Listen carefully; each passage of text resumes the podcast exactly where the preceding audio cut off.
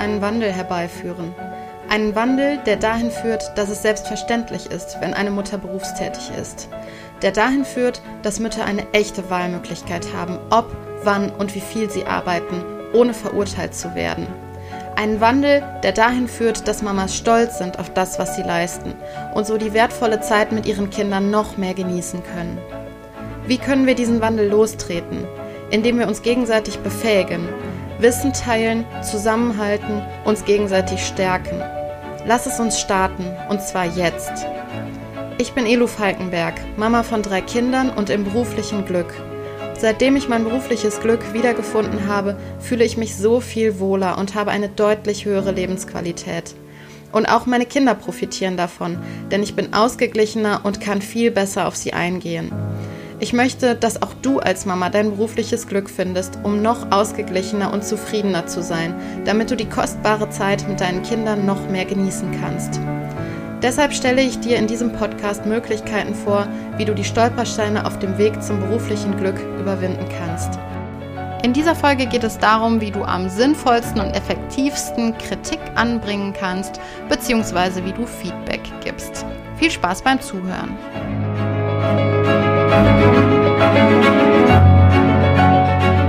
Hallo und herzlich willkommen zur 22. Podcast-Folge von Mama im Beruf. In dieser Podcast-Folge geht es um das Thema Feedback. Feedback geben und Feedback nehmen.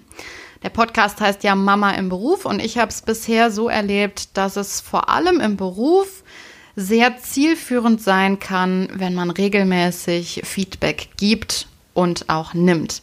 Es macht nicht nur im Beruf Sinn, regelmäßig Feedback zu geben, das macht auch allgemein im Leben Sinn, regelmäßig zu spiegeln oder regelmäßig ja einfach andere Leute daran teilhaben lassen, ähm, wie man Dinge gerade wahrnimmt oder welchen Effekt die auf einen haben.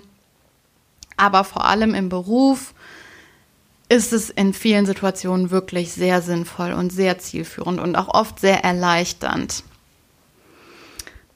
Warum ich die Folge nicht Feedback genannt habe, hat einen Grund. Und zwar habe ich das in meiner Vergangenheit, auch vor allem als Personalentwicklerin, häufig erlebt, dass, wenn ich gesagt habe, zum Beispiel in diesem Training wird auch das Thema Feedback behandelt, dass dann ganz viele Leute ähm, so reagiert haben, dass sie sagten, oh, Feedback, Feedback kann ich.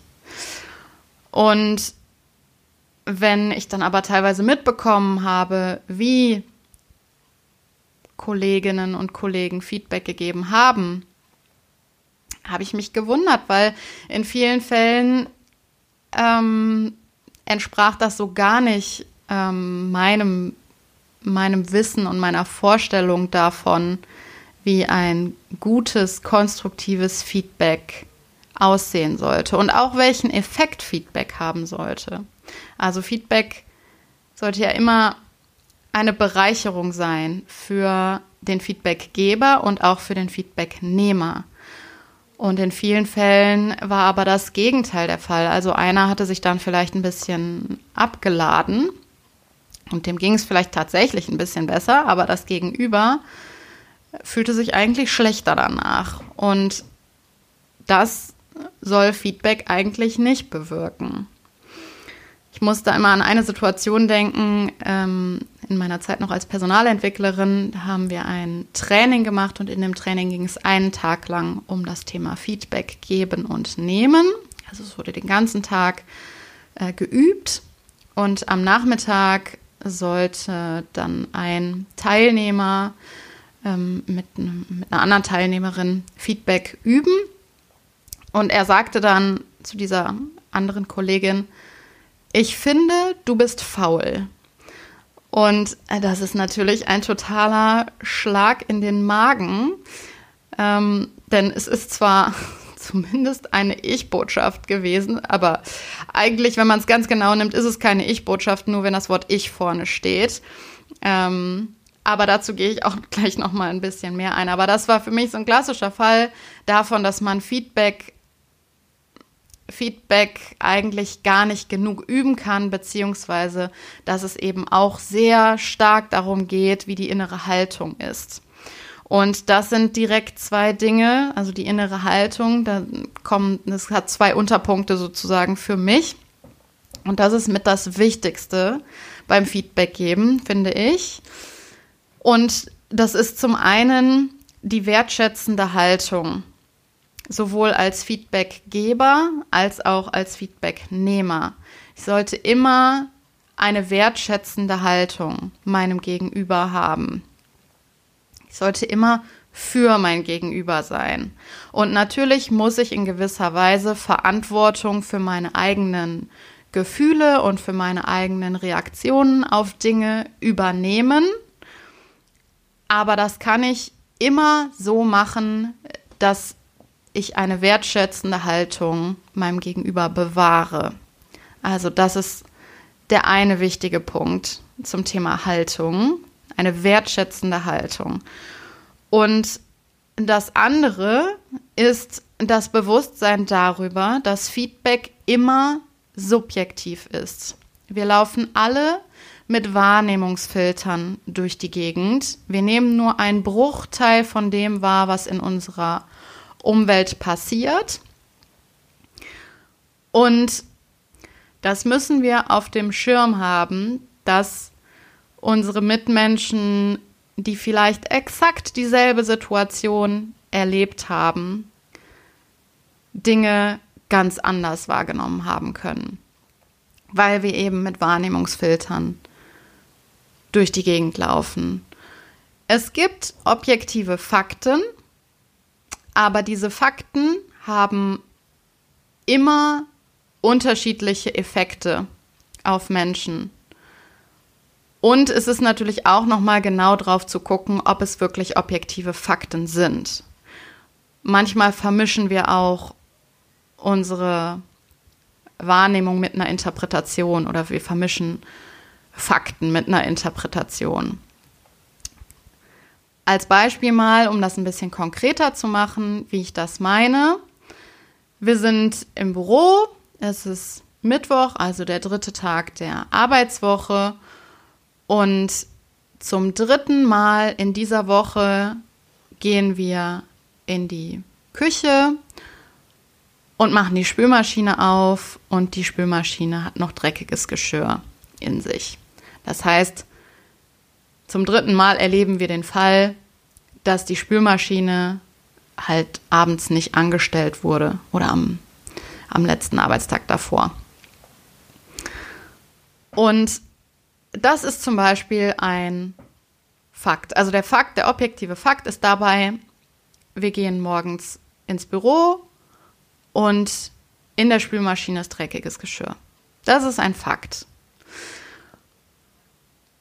Und dann ist es aber wichtig zu verstehen, dass der Effekt, den diese dreckige Spülmaschine oder das dreckige Geschirr in der Spülmaschine auf uns hat, der ist nicht bei jedem gleich.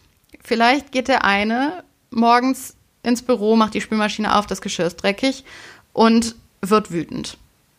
Fühlt sich vor den Kopf gestoßen, ähm, fühlt sich vernachlässigt, also ähm, vielleicht hat er Gedanken wie, ähm, meine Kollegen und Kolleginnen wissen doch, dass ich morgens hier immer der Erste bin und dass ich meinen Kaffee morgens brauche ähm, ich werde hier nicht gesehen, ich werde nicht respektiert, wie rücksichtslos sind denn hier meine Kolleginnen und Kollegen.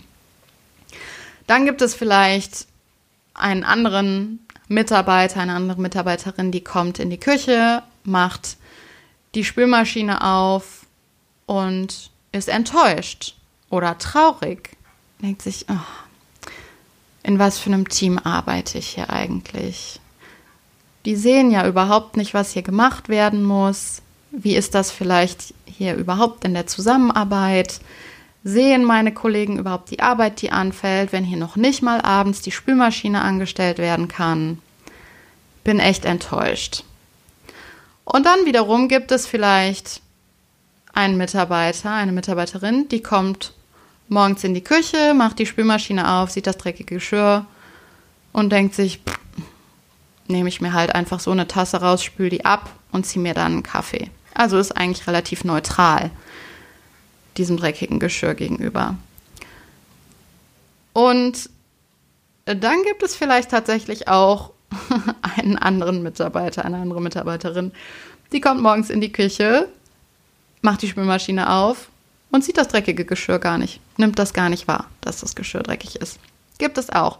Also ich will damit nur sagen, klar, es gibt objektive Fakten, aber der Effekt, den das auf mich als Individuum hat, der ist halt individuell. Und das heißt noch lange nicht, dass andere Menschen genau den gleichen Effekt über diesen objektiven Fakt haben. Und gleichzeitig habe ich zu diesem Thema subjektive Wahrnehmung und Feedback ist subjektiv noch eine wichtige Ergänzung. Ja, Feedback ist immer subjektiv und der Effekt, den ein Fakt auf mich hat, der ist individuell. Gleichzeitig heißt es aber auch, übernimm Verantwortung für diesen Effekt, den das auf dich hat, für deine Gefühle, die das in dir auslöst. Und handle dann dementsprechend. Denn dass dieser Effekt bei dir auftritt, dass du auf eine gewisse Weise reagierst, das ist dein Thema. Da kann kein anderer etwas für. Du hast dich dazu entschieden, wütend oder traurig oder enttäuscht oder neutral oder was auch immer auf ein Thema zu reagieren. Deshalb bist du auch die Person, die Verantwortung dafür übernehmen muss. Das ist nicht zu verwechseln mit Verantwortung dafür übernehmen, die Spülmaschine anzumachen. Das meine ich nicht. Ich meine nur Verantwortung dafür übernehmen, dass dieser Effekt bei dir auftritt. Und wie du das machst, das kommt jetzt hier in dieser Podcast-Folge ein bisschen spezifischer. Abgesehen von diesen zwei wichtigen Grundvoraussetzungen, also der wertschätzenden Haltung meinem Gegenüber gegenüber und dem Aspekt, dass Feedback immer subjektiv ist, möchte ich zuerst noch auf die Frage eingehen, wem kann ich denn überhaupt Feedback geben? Und da ist meine relativ simple Antwort jedem. Du kannst deinem Chef, deiner Chefin Feedback geben, Du kannst auch dem Geschäftsführer, der Geschäftsführerin Feedback geben. Du kannst Kollegen Feedback geben. Du kannst deinen Kindern Feedback geben. Du kannst deinem Partner, deiner Partnerin Feedback geben. Du kannst eigentlich jedem Feedback geben. Denn du hast ja eine wertschätzende Haltung. Du bist ja für dein Gegenüber. Also du kannst jedem Feedback geben. Wenn man es nämlich richtig macht, ist nämlich ein sehr, sehr wertvolles Geschenk. Das andere ist, oder noch ein anderer Punkt, den ich noch thematisieren möchte, bevor ich nochmal konkreter auf ein Werkzeug zum Feedback geben eingehe, ist die Frage, was du beobachten solltest oder was du nicht beobachten, was du beachten solltest, bevor du Feedback gibst. Das sind fünf Punkte. Und der erste ist, das Feedback sollte möglichst unmittelbar gegeben werden.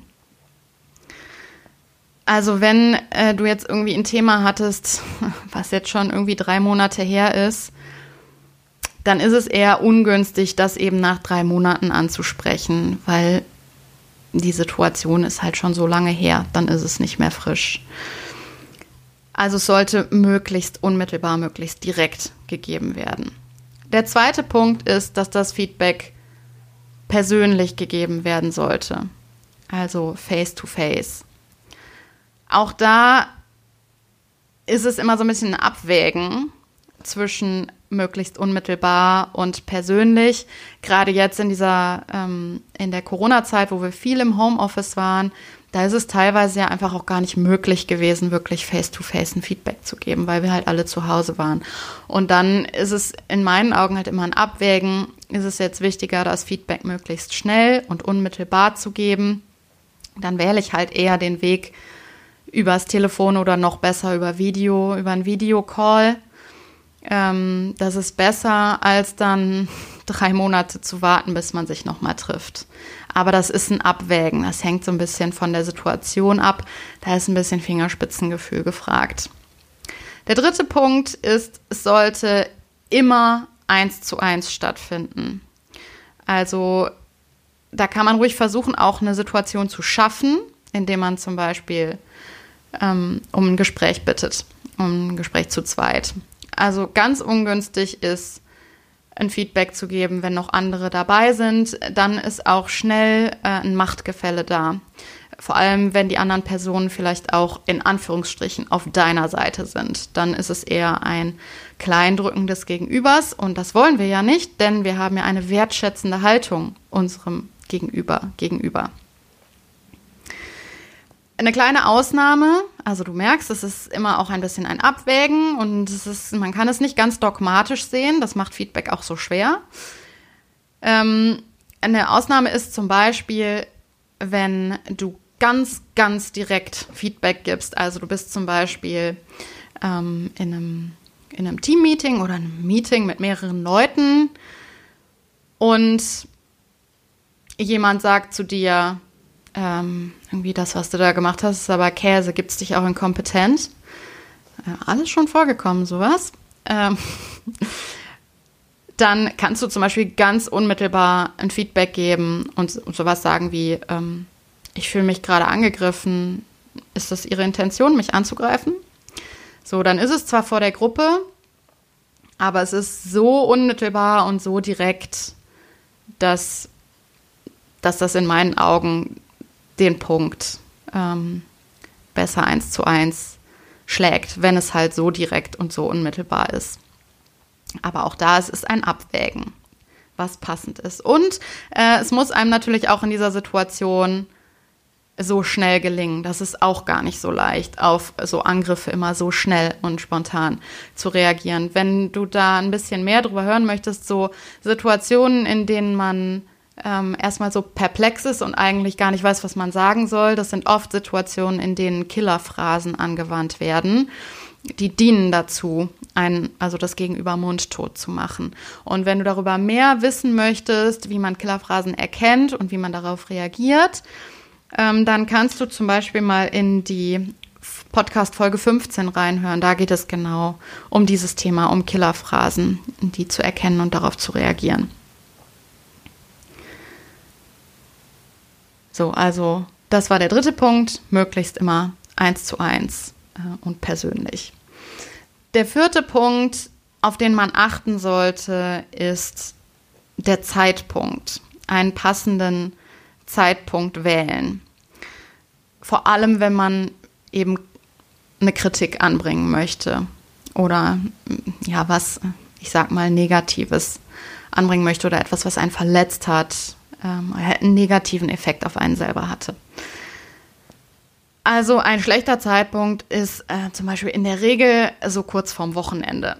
Wenn man dann noch sowas ablässt, selbst wenn es wertschätzend ist, es ist trotzdem was, was man vielleicht mit ins Wochenende nimmt ähm, wenn man wirklich so geübt ist, dass man ein so wertschätzendes Feedback geben kann, dass man sich sicher sein kann, dass es dem anderen das Wochenende nicht verhagelt, dann kann man das vielleicht machen. Auch hier ist es ein Abwägen, ist auch hier ein Fingerspitzengefühl gefragt.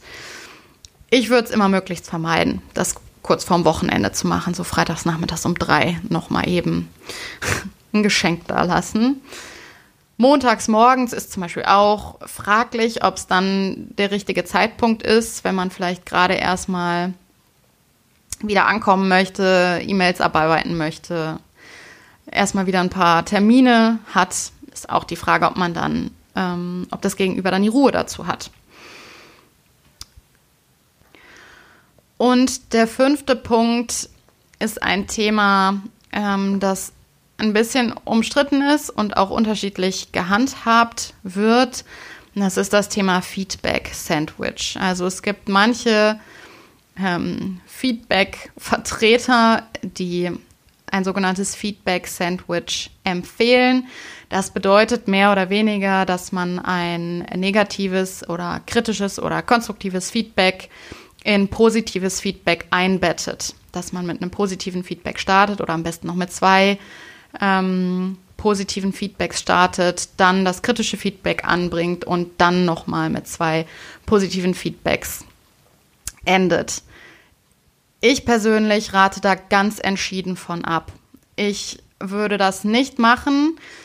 Ich finde halt gerade, wenn man das Feedback unmittelbar anbringt, dann muss man sich nicht irgendwas noch aus den Fingern saugen, was das Gegenüber, ähm, was man so sehr wertschätzt am Gegenüber. Ähm, dann kann man wirklich sagen, so, ähm, das und das hat mich jetzt gerade verletzt. Der Grund, warum ich das nicht in positives Feedback einbetten würde und warum ich davon abrate, ist, dass negatives Feedback oder eine, überhaupt nicht nur Feedback, sondern irgendwie eine, eine negative Nachricht, äh, eine negative Botschaft mh, deutlich schwerer wiegt als eine positive Nachricht oder ein positives Feedback.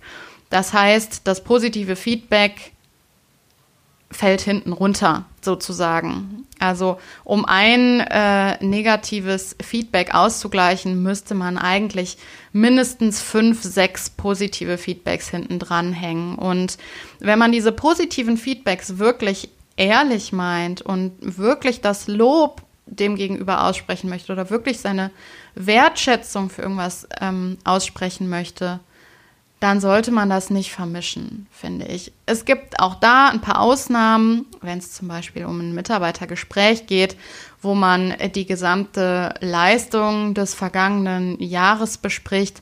Ja, klar, dann kann man das auch äh, kombinieren.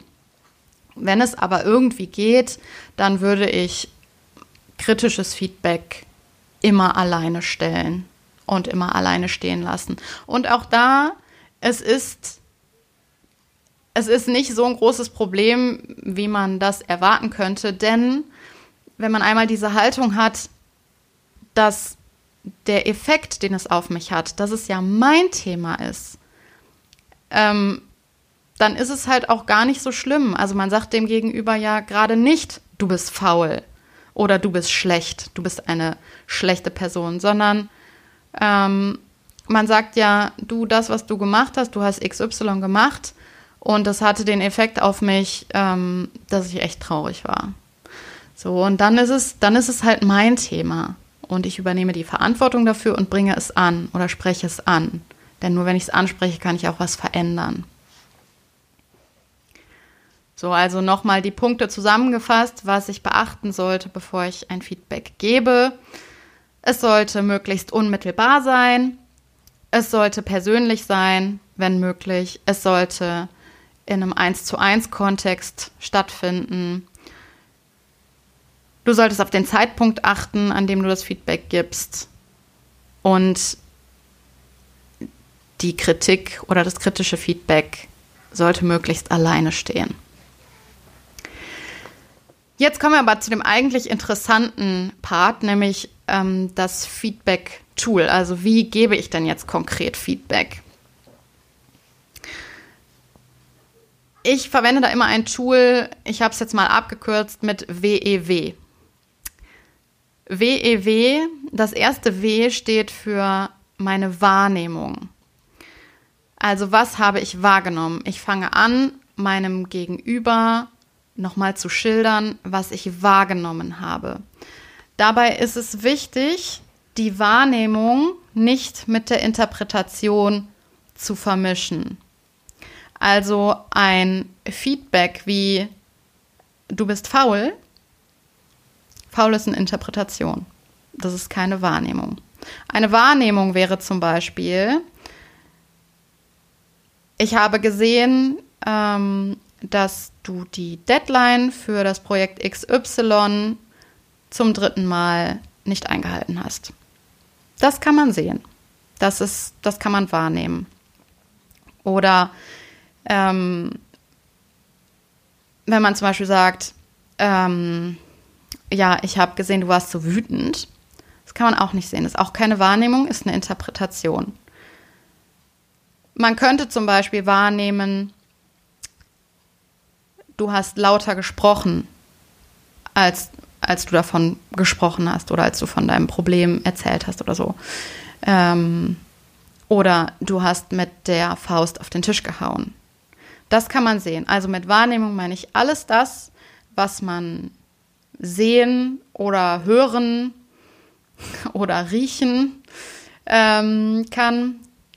Ähm, also alles das, was frei von Interpretation ist. Und dabei ist es auch wichtig, so sachlich wie möglich zu bleiben. Also solche Wörter oder solche Begriffe wie immer kommst du zu spät, also immer oder nie kannst du irgendwas pünktlich abgeben oder ständig muss ich dir sagen, das sind alles, also immer, nie, ständig, oft, sind alles unspezifische Sachen, das, äh, unspezifische Begriffe und auch ähm, in den seltensten Fällen richtig. Deshalb da ähm, immer gucken, so sachlich wie möglich zum Beispiel zu bleiben. Also zum Beispiel, es ist jetzt das dritte Mal, dass du zehn Minuten später zu einem Meeting erscheinst. Oder, wie auf die Spülmaschine bezogen, zum dritten Mal in dieser Woche mache ich morgens die Spülmaschine auf und das Geschirr ist noch dreckig. Das ist äh, objektiv und das ist messbar. Das ist das erste W, also die Wahrnehmung. Was habe ich wahrgenommen? Das E bei WEW steht für den Effekt, den es auf mich hat. Was hat es in mir ausgelöst? Wie habe ich darauf reagiert? Und das kann zum Beispiel sowas sein wie, ähm, ja, wenn ich zum Beispiel sage, zum dritten Mal in dieser Woche habe ich die Spülmaschine aufgemacht und das Geschirr darin war noch dreckig. Darüber habe ich mich geärgert. Das ist der Effekt, den das auf mich hat. Oder ähm, zum dritten Mal bist du zu einem Meeting zehn Minuten zu spät gekommen. Ich fühle mich dann hilflos, denn du hast relevante Informationen, die wir in diesem Meeting brauchen. Oder du hast mich gerade zum zweiten Mal unterbrochen, das nervt mich. Oder zum wiederholten Male bist du mir heute so nahe gekommen, dass ich mich unbehaglich gefühlt habe. Auch ein Thema, das gar nicht so selten am Arbeitsplatz vorkommt.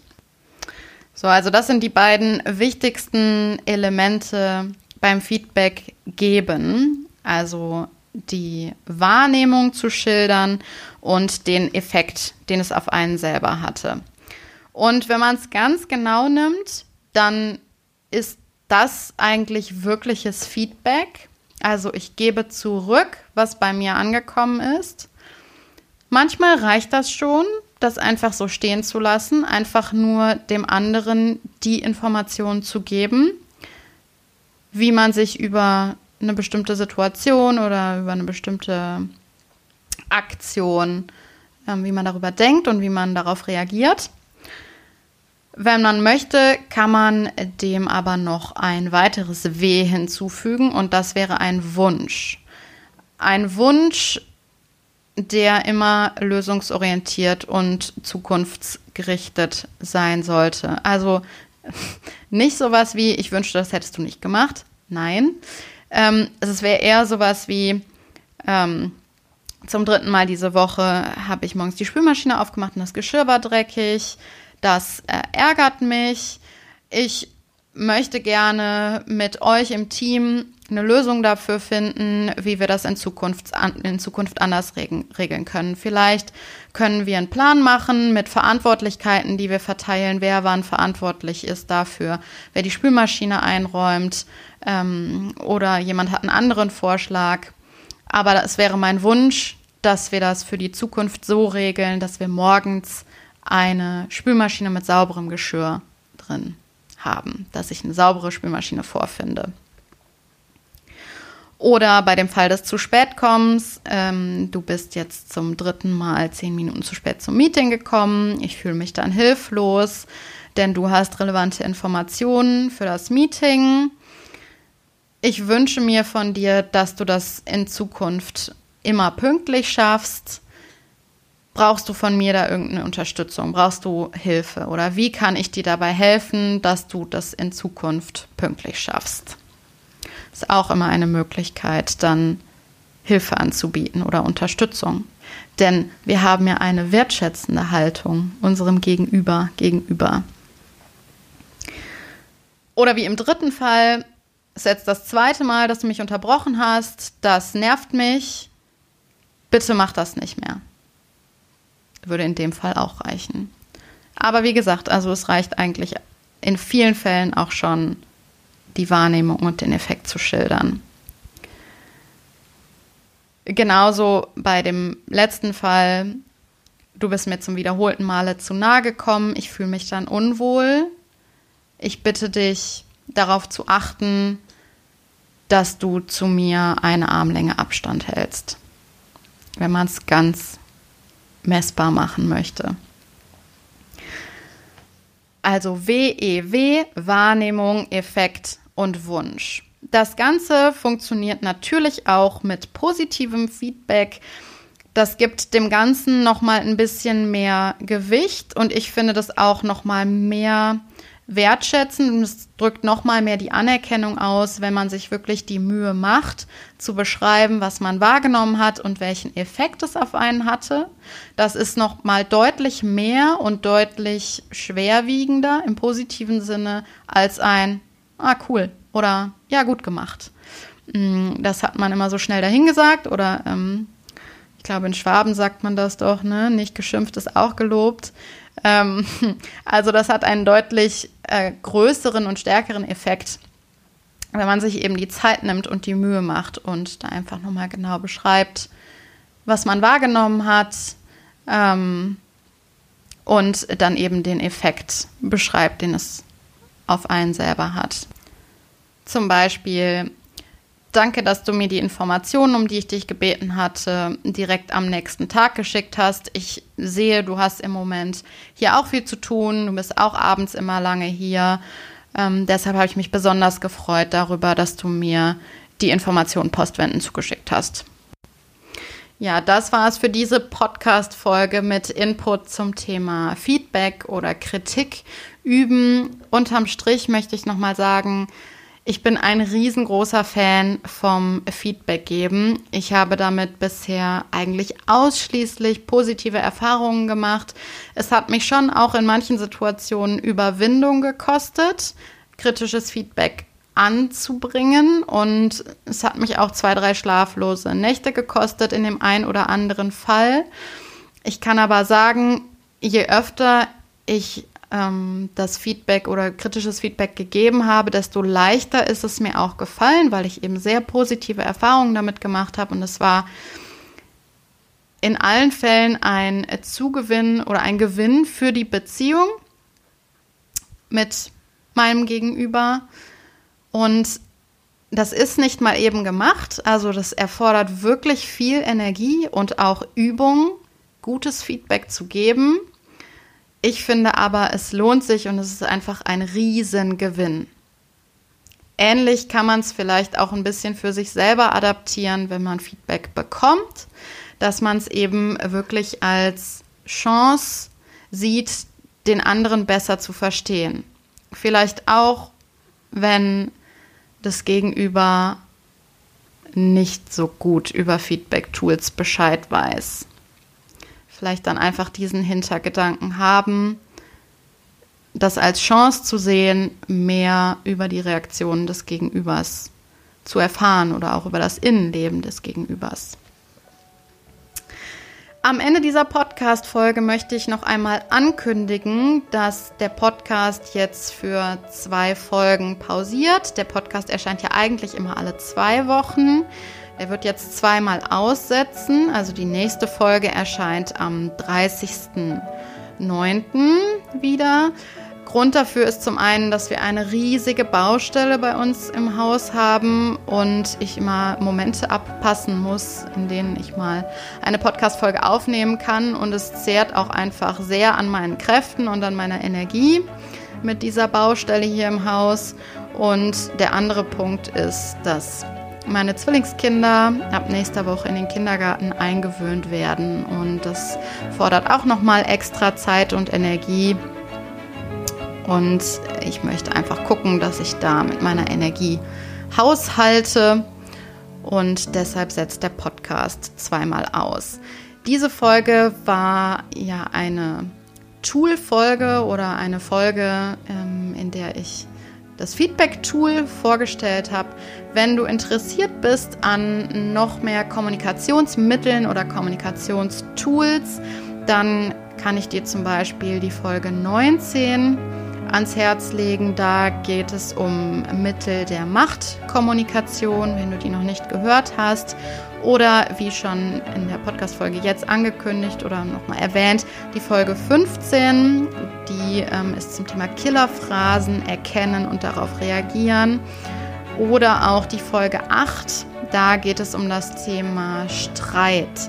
Das beinhaltet teilweise auch ein bisschen was von der Folge heute, Thema Feedback geben.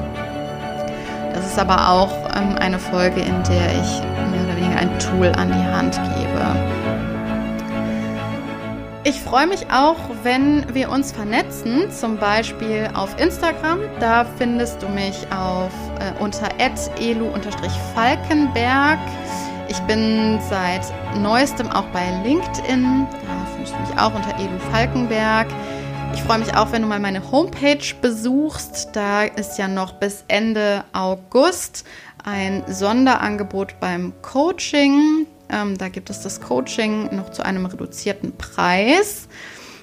Das Coaching findet übrigens immer mit einem kostenlosen ähm, Vorgespräch oder das beginnt immer mit einem kostenlosen ähm, Vorgespräch, das auch unverbindlich ist, äh, indem wir abchecken, ob wir zueinander passen, ob wir das Ziel, was du mit dem Coaching verfolgst, so umsetzen können.